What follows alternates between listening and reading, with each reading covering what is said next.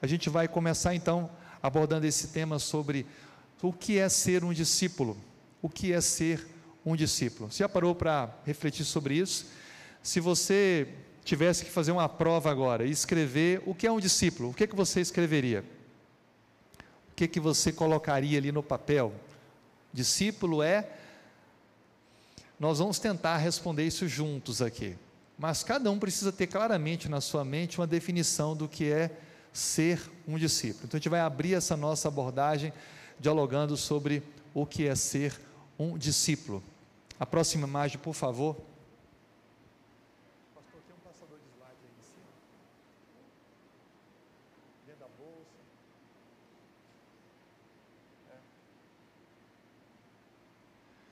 Muito bem, vamos abrir a Bíblia em Lucas capítulo 9, verso 23.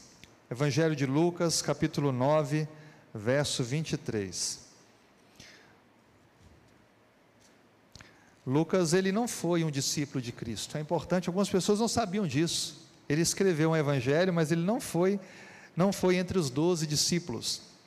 Lucas, ele foi um pesquisador e ele recebeu então a responsabilidade de fazer uma pesquisa e escrever o resultado da pesquisa para fundamentar assim a fé do Teófilo, a quem ele se dirigiu na organização desse trabalho magnífico que foi reunir, agrupar os conteúdos, os testemunhos das testemunhas oculares das pessoas que conviveram com Jesus. Então, o Evangelho de Lucas é muito especial. Olha o que diz o versículo 23. Lucas 9, verso 23. Dizia a todos: Se alguém quer vir após mim, a si mesmo se negue, dia a dia tome a sua cruz e siga-me. Interessante que esse texto, Cristo está fazendo para mim e para você um convite. Um convite. Ele, ele primeiro coloca uma condição: se alguém quer vir após mim. E aqui ele já dá a primeira definição de o que é um discípulo. Discípulo é aquele que segue Jesus. Discípulo é aquele que caminha com Jesus. É aquele que vai atrás de Jesus. E ele então coloca a resposta: se alguém quer vir após mim, negue-se ou a cada dia negue a si mesmo e tome a sua cruz. É interessante notar que Cristo coloca um elemento muito importante aqui no aspecto de seguir Jesus. Ele coloca o aspecto morte. Por que que para seguir Jesus tem que ter a cruz? A cruz, no tempo romano, era um símbolo da morte, como até hoje, não é? A pessoa morre, coloca-se ali uma cruz para é, é, é, triste quando a gente passa na estrada e vê algumas cruzes ao longo do caminho, né? Porque a gente sabe que ali houve uma morte, um acidente trágico. Então a cruz, ela lembra a morte. E Cristo fala: tome a sua cruz e siga-me, ou seja, morra para que eu possa viver em você.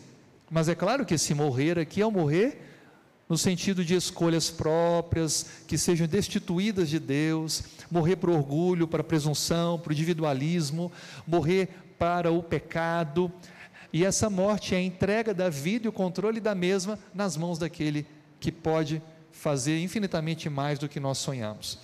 Então, esse primeiro texto já traz para nós essas definições. Mas olha o que significa a palavra discípulo quando ela aparece na Bíblia. Essa palavra aí, grega, matetes, olha o que ela significa: aprendiz, discípulo, seguidor, devoto, aluno, alguém disposto ao prosseguimento no trabalho, ou a um trabalho. Então, dentro da cultura helênica, toda vez que se falava de um discípulo, tinha essas definições em mente. Então, um discípulo, na verdade, é um aluno.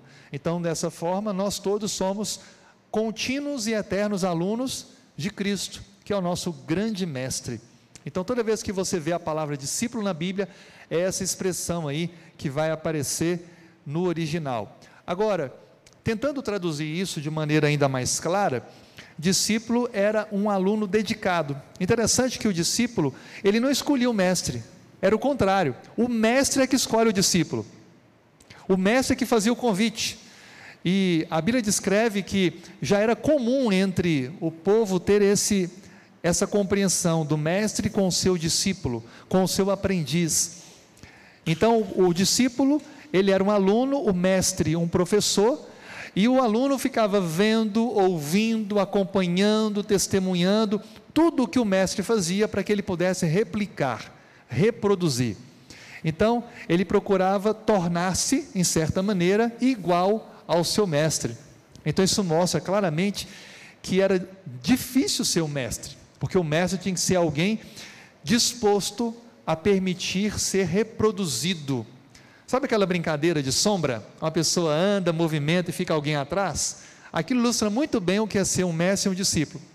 O mestre não vai fazer nenhum movimento brusco ou alguma coisa da qual ele possa se envergonhar, porque ele sabe que alguém está o acompanhando e vai reproduzir exatamente o que ele faz.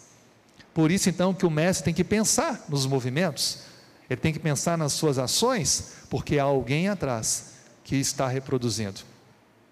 Assim, portanto, é tão complicada, complexa a missão de fazer discípulos, como a missão de seguir o seu mestre.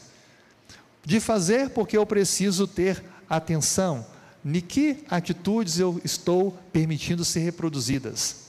Que decisões eu estou tomando que implicarão nas decisões tomadas por quem me segue. E a, e a outro, o outro lado é o seguir precisa ser acompanhado de fidelidade nos movimentos, ações e intenções, para que não seja algo mecânico, mas que seja algo fruto do coração, uma decisão pessoal que brota de uma convicção interna. Assim sendo, para resumir de maneira mais simples, ser discípulo de Jesus é ser uma, é, um aprendiz, alguém que aprende de Cristo e imita Jesus. Por isso que esse termo cristão, ele ilustra muito bem o que é um discípulo de Cristo. É um pequeno Cristo, é um imitador de Cristo. Aí eu pergunto, será que eu e você estamos de fato honrando esse termo? cristãos? Será que nós somos, de fato, diante do mundo, aonde a gente vive, por onde passa, pelos negócios que fazemos, pelas relações que temos com as pessoas, nós somos vistos como representantes de fato de Cristo? Ou será que há alguma coisa em nossa vida que está manchando ou criando uma barreira nessa compreensão das pessoas em verem Cristo em nós? Aí eu pergunto: Cristo tem sido enxergado através do seu viver, da sua fala, do que você profere, das suas ações. Ser um discípulo de Cristo é imitar Cristo. E eu gosto muito de um pensamento, é, fazer aquilo que Cristo fazia, pensar aquilo que Cristo pensaria, agir da forma que Cristo agiria. Eu aprendi isso desde criança, quando na escolinha eu ouvia as professoras cristãs procurar, procurarem colocar no nosso coração isso. Pensar, agir e ser como Jesus. Esse é o nosso desafio como cristãos. E essa é a melhor compreensão desse termo discípulo. Mas eu queria agora chamar você, a gente aprende muito mais quando a gente vê exemplos. Então a gente vai aprender agora com, com alguns exemplos. Então, abra a Bíblia comigo agora em Lucas 9, nós vamos ler do versículo 57 a 62. Já estávamos aí no capítulo 9, vamos agora direcionar o nosso olhar para estes versos. 9 de Lucas, verso 57 até o verso 62. Possivelmente a sua Bíblia deve ter algum subtítulo aí, nessa porção bíblica. A minha está escrito assim: ó, Jesus põe à prova os que querem segui-lo. Pode ser que na sua tenha alguma coisa semelhante.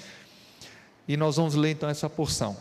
A Bíblia diz assim: Indo eles caminho fora, alguém lhe disse: Seguir-te-ei para onde quer que fores.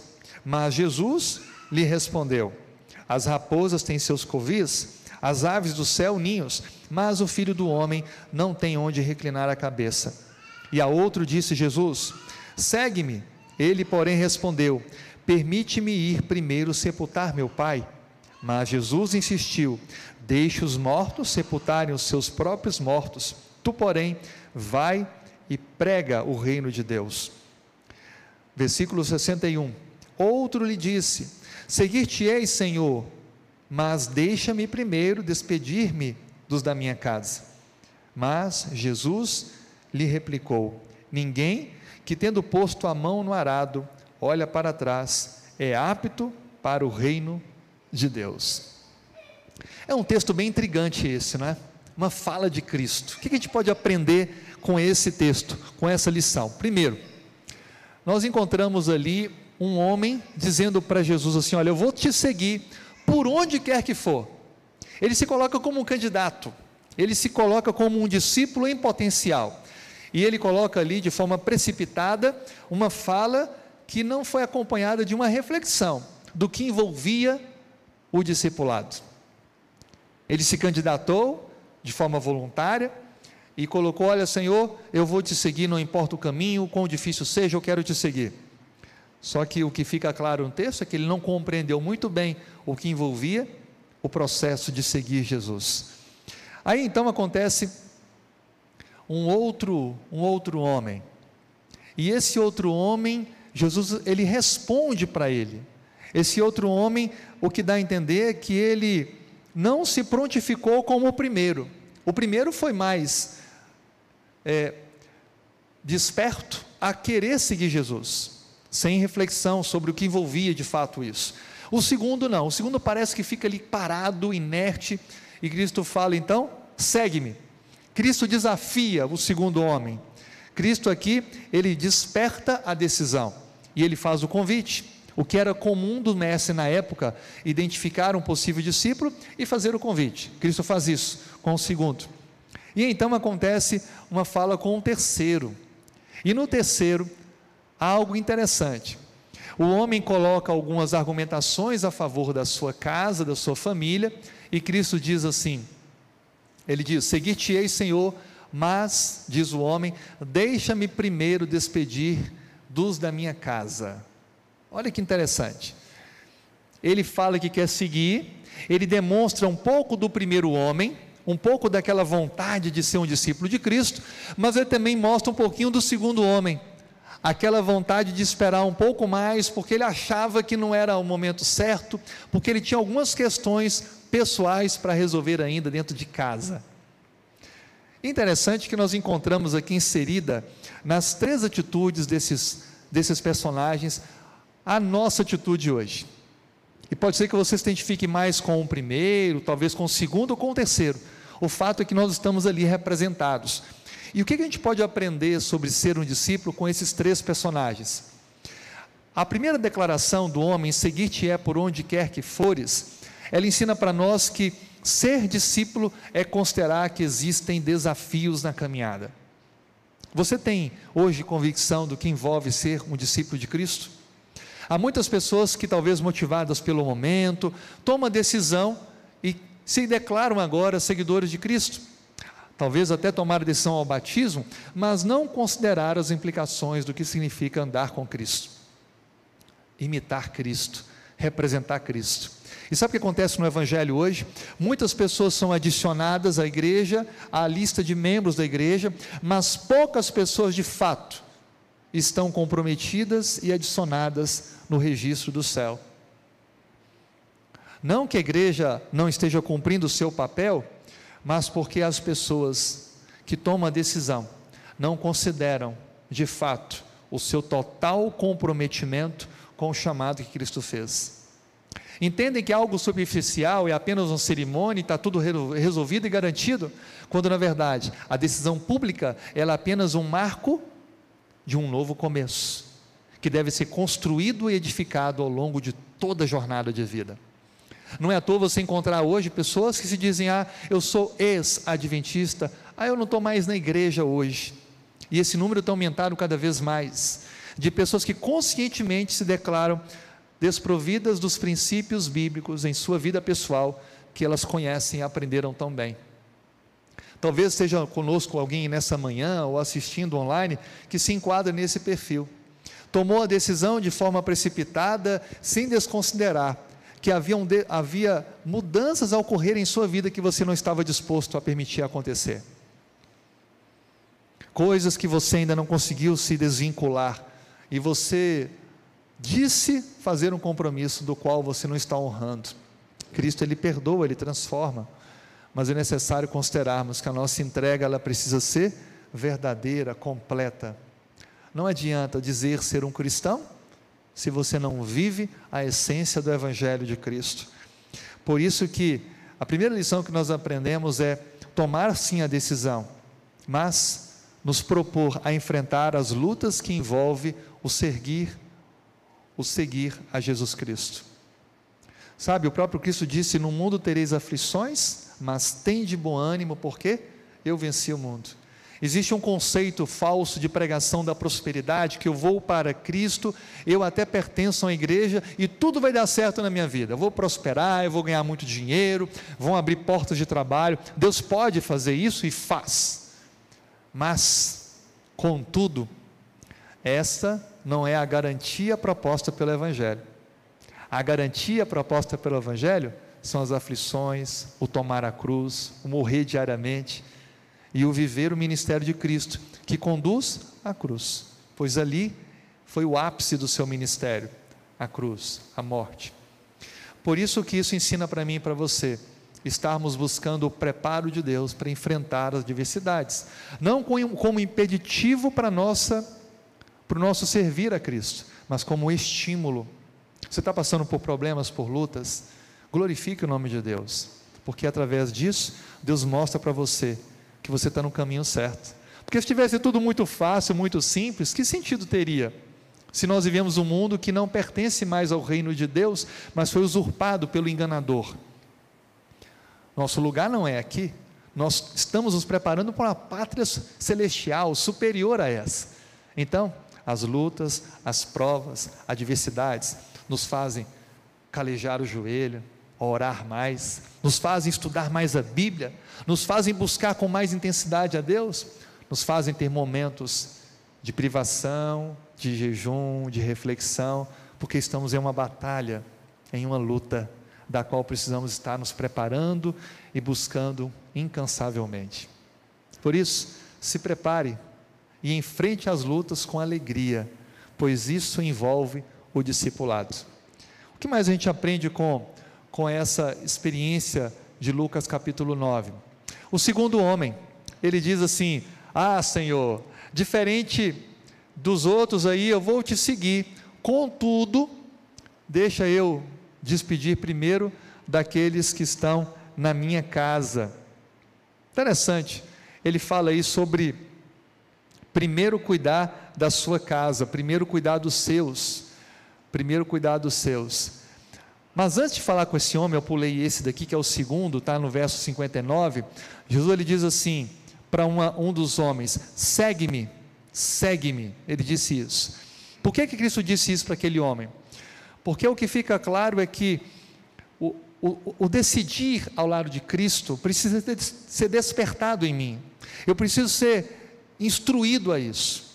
E o discípulo é aquele que toma a decisão certa ao favorável chamado de Deus para segui-lo.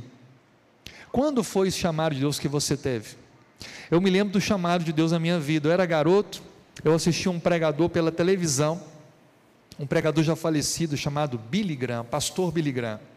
Eu devia ter uns 7, 8 anos de idade, eu nunca esqueço. E eu assisti, ele pregava do estádio do Maracanã e foi televisionado na década de 80 para todo o Brasil e para o mundo. E ele pregava e tinha o tradutor, tinha legenda na tela. E quando ele falava, eu ia sentindo algo estranho acontecendo em mim, meu coração ia parecer que estava pegando fogo. E eu ouvia ele falar e começava a me colocar no lugar dele. Será que Deus tem algo para fazer na minha vida? Olha esse homem. Eu era um garoto, mas eu tinha conhecimento das coisas espirituais, porque minha mãe me ensinava a Bíblia todo dia. Eu lia a Bíblia toda com sete anos de idade. E quando eu ouvi aquele homem por volta dos oito, nove anos pregando, eu vi que Deus tinha alguma coisa para a minha vida. E eu conversei com a minha mãe durante a mensagem, ela viu assim, meus olhos lagrimando, e ela falava: Filho, você está sentindo o toque de Deus na sua vida, não é? Ele está te chamando, filho, para alguma coisa especial. E aí terminou a mensagem, o pastor orou, eu orei com a minha mãe depois em casa, e aquele dia em diante minha vida foi, foi totalmente inundada de um propósito. Eu tive outros caminhos, tentei escolher outras coisas, mas aí depois de nove anos, aos 18 anos, Deus me traz de volta, me endireita o caminho, e falei: Eu te chamei para isso. Você tentou dar uma fugida, tentou fazer outras coisas, mas seu caminho é esse aqui. Eu, aos 18 anos, eu, teve a, eu tive a renovação do meu batismo e a preparação para estar aqui hoje falando com vocês. E faço isso já há 22 anos. Sabe, Deus ele tem um propósito para a minha e para a sua vida. E ele faz esse convite para mim e para você. Por isso que na fala dele, aquele homem está falando para você e para mim hoje: segue-me. Sai do seu estado de inércia, de estar parado e aceite o meu convite, aceite o meu chamado. O chamado dele é para todos, a salvação é disponível para todos, e o ser um instrumento de Deus, um discípulo de Cristo, é um chamado para todos. E é por isso que ele agora quer que eu e você sejamos favoráveis a esse convite. Sabe, você pode ser um discípulo de Cristo e um missionário lá onde você trabalha, lá dentro da sua casa, na sua vizinhança, com as pessoas com quem você conversa pelo Facebook, com os seus contatos do, do WhatsApp, com as pessoas que te seguem no Instagram e assim por diante. Você precisa ser um instrumento de Deus aonde você está. E é esse o convite que ele faz para mim e para você. Me siga de verdade. Partilha de mim para as pessoas. Conta do que acontece na sua vida ao andar comigo. E você vai alcançar discípulos sinceros que também querem aceitar o meu chamado. E aí vem então o terceiro homem que diz assim: Olha, eu vou te seguir. Eu não sou nem como o primeiro, que já coloca como um candidato para te seguir. Eu também não sou como, como o segundo que está paradão, não faz nada, que não diz que quer. Mas é o seguinte: eu vou te seguir, mas primeiro eu preciso cuidar de algumas coisas em casa. A, aquela fala estava considerando esperar os seus pais morrerem para poder aceitar o chamado de Cristo. O terceiro homem estava dizendo assim: Olha, estou muito novo, estou muito jovem, eu tenho uma responsabilidade em casa, eu tenho os negócios do meu pai, a empresa do meu pai, o ofício do meu pai, as coisas da minha mãe. Então é o seguinte: eu vou cuidar de tudo, vou viver a vida com eles. Depois de tudo resolvido, quando eles tiverem morrido, tiver sepultado eles, aí os últimos anos eu dedico para isso. Pode ser? Aí eu pergunto para você: se uma pessoa chegasse para você e falar, olha, eu te amo, eu quero casar com você, mas é o seguinte, eu vou viver a vida, eu quero primeiro namorar bastante, eu quero relacionar com muitas pessoas, conhecer toda a gente, quero visitar o mundo em vários lugares. Aí quando tiver lá para os 65, a gente casa, tá bom?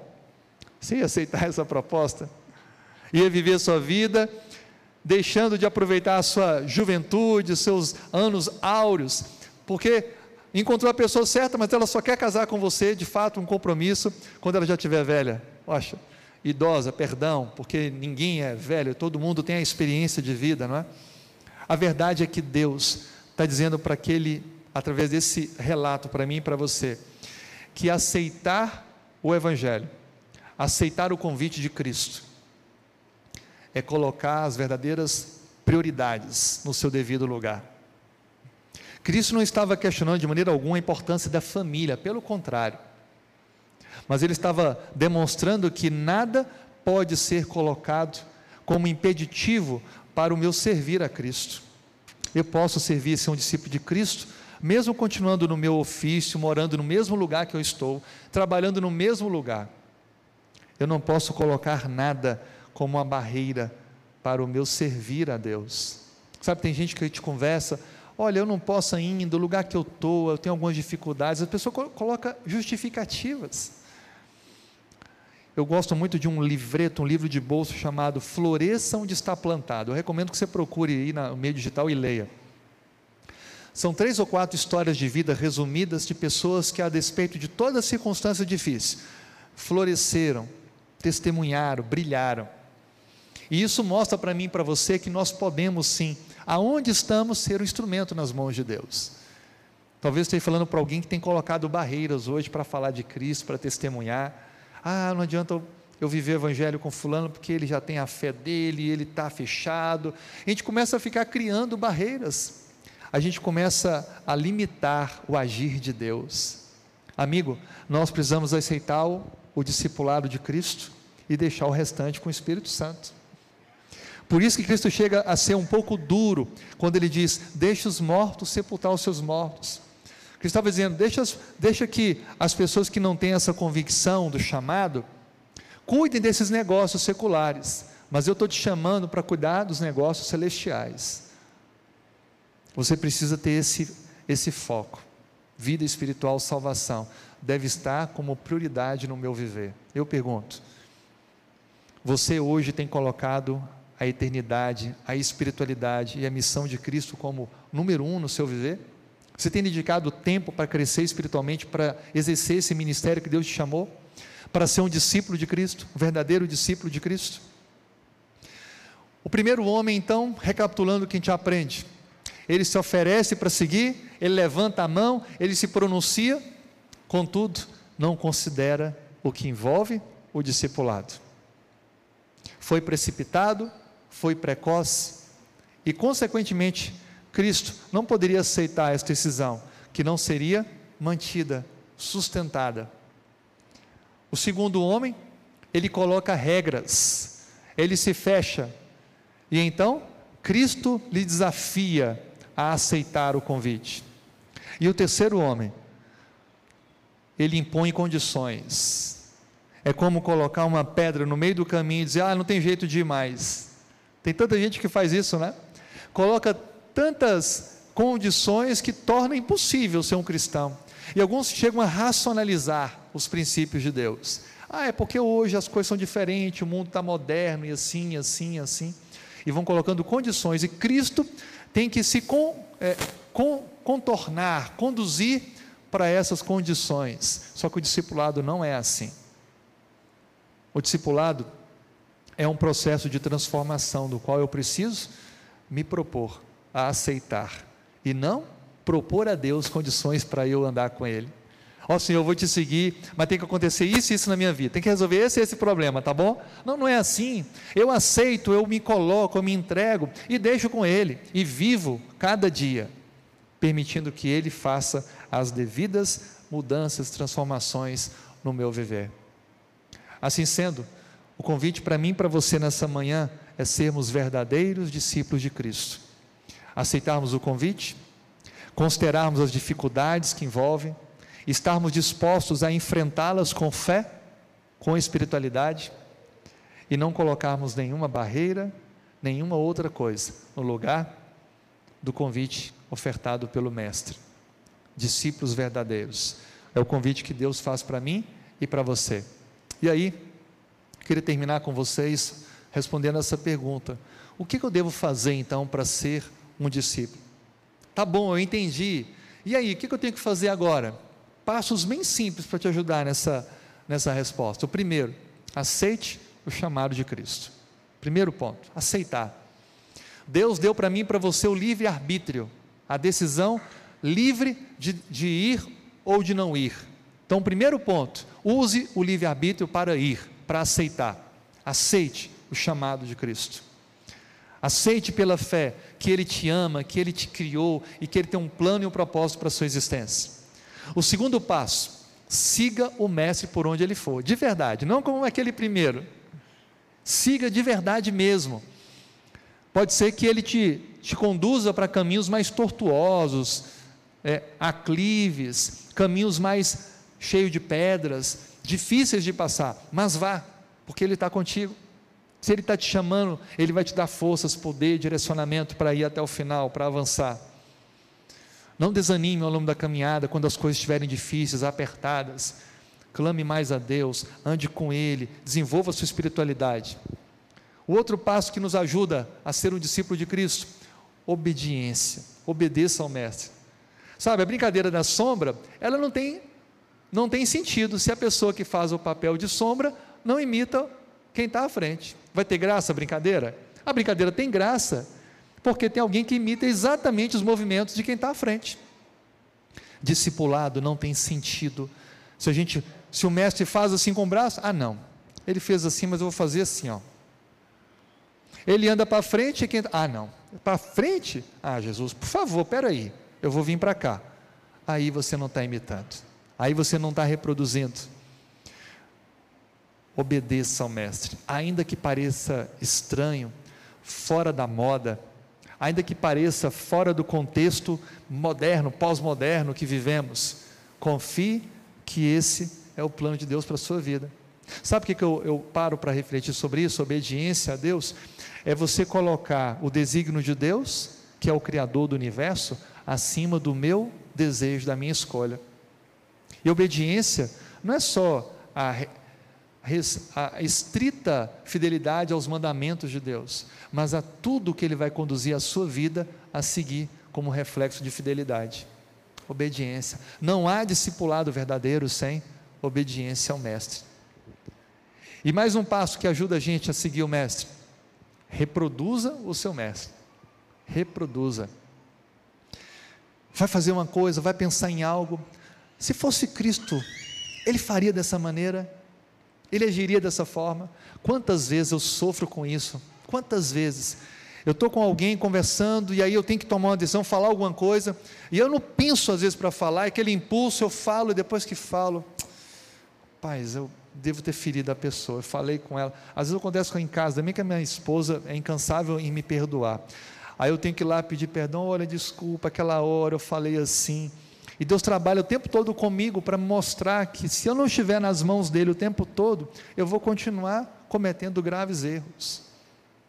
Por isso que a gente tem que aprender a reproduzir o mestre em tudo que a gente estiver fazendo, pensando, agindo, planejando, para que a gente possa de fato ser um discípulo verdadeiro. E aí, por último desses passos, para ser um discípulo verdadeiro, é preciso amadurecimento, e quando chega o amadurecimento, é, é necessário que nós façamos discípulos. Não há discipulado de sucesso, de êxito integral, se não houver reprodução do discipulado. Fazer discípulos é fazer todo o processo que Cristo fez com você, usou pessoas, circunstâncias, o estudo da palavra, para que agora você possa repetir o processo, desde o início, com a outra pessoa. Eu queria terminar com vocês essa manhã fazendo duas perguntas. A primeira, deseja você ser um discípulo verdadeiro de Cristo? a considerar todas as questões que envolvem o discipulado, a aceitar esse convite e a se propor a viver como uma reprodução contínua de Jesus? Amém. Agora o segundo convite. Sendo um discípulo, um discípulo aprendiz, quer você ser usado por Deus, para ainda tendo falhas, ainda tendo debilidades, poder contribuir para formar um outro discípulo, uma outra discípula para Jesus? Aí eu pergunto para você: quem é essa pessoa? Pensa nessa pessoa agora. Quem é a pessoa que você quer compartilhar o discipulado que você hoje se propõe a ter com Cristo? É alguém da família? Algum colega de trabalho? É algum familiar, algum parente? Uma vizinha, um vizinho, uma amiga, quem é essa pessoa? Nós vamos orar nesse momento. Mas essa oração ela só vai ter efeito se você realmente se propor a colocar ela como sua oração. Eu queria convidar você, se quiser orar comigo, a oração vai ser: Senhor, eu quero nesta manhã afirmar a minha posição de um discípulo teu. E a segunda parte da oração: Senhor, eu quero, como discípulo teu, ser usado por ti para fazer outros discípulos. Se você quer participar comigo dessa oração, eu te convido para ficar em pé. E a você que está assistindo no ambiente virtual, a fechar os olhos e participar dessa oração também. Amém. Amém. Vamos orar. Senhor, muito obrigado por essa reflexão sobre o discipulado. Muito obrigado porque o nosso mestre Jesus Cristo nos oportuniza nessa manhã afirmarmos o nosso compromisso contigo. Ora agora com todas as pessoas que estão aqui em pé e as que decidiram favorável a esse chamado e que participam assistindo este vídeo. Por favor, Pai, aceite a nossa entrega, porque queremos ser teus discípulos. Nos ensine a caminhar contigo nos ensine a caminhar ao teu lado em obediência e fidelidade, ouvindo a tua voz e fazendo a tua vontade. Mude os nossos gostos egoístas, individuais e destituídos do amor. E por favor, Pai, sendo teus discípulos, nos capacite para fazermos outros discípulos para o Senhor. Que possamos reproduzir o discipulado e que possamos assim não apenas confirmar nossa salvação, mas ver pessoas com as quais convivemos também se preparando para a eternidade com Jesus. Obrigado por esses momentos de reflexão e por essas decisões que tomamos. Conduza-nos ao longo da nossa caminhada. Perdoe nossas falhas. Que perseveremos a cada dia, orientados pelo Teu Espírito. Oramos em nome de Jesus. Amém.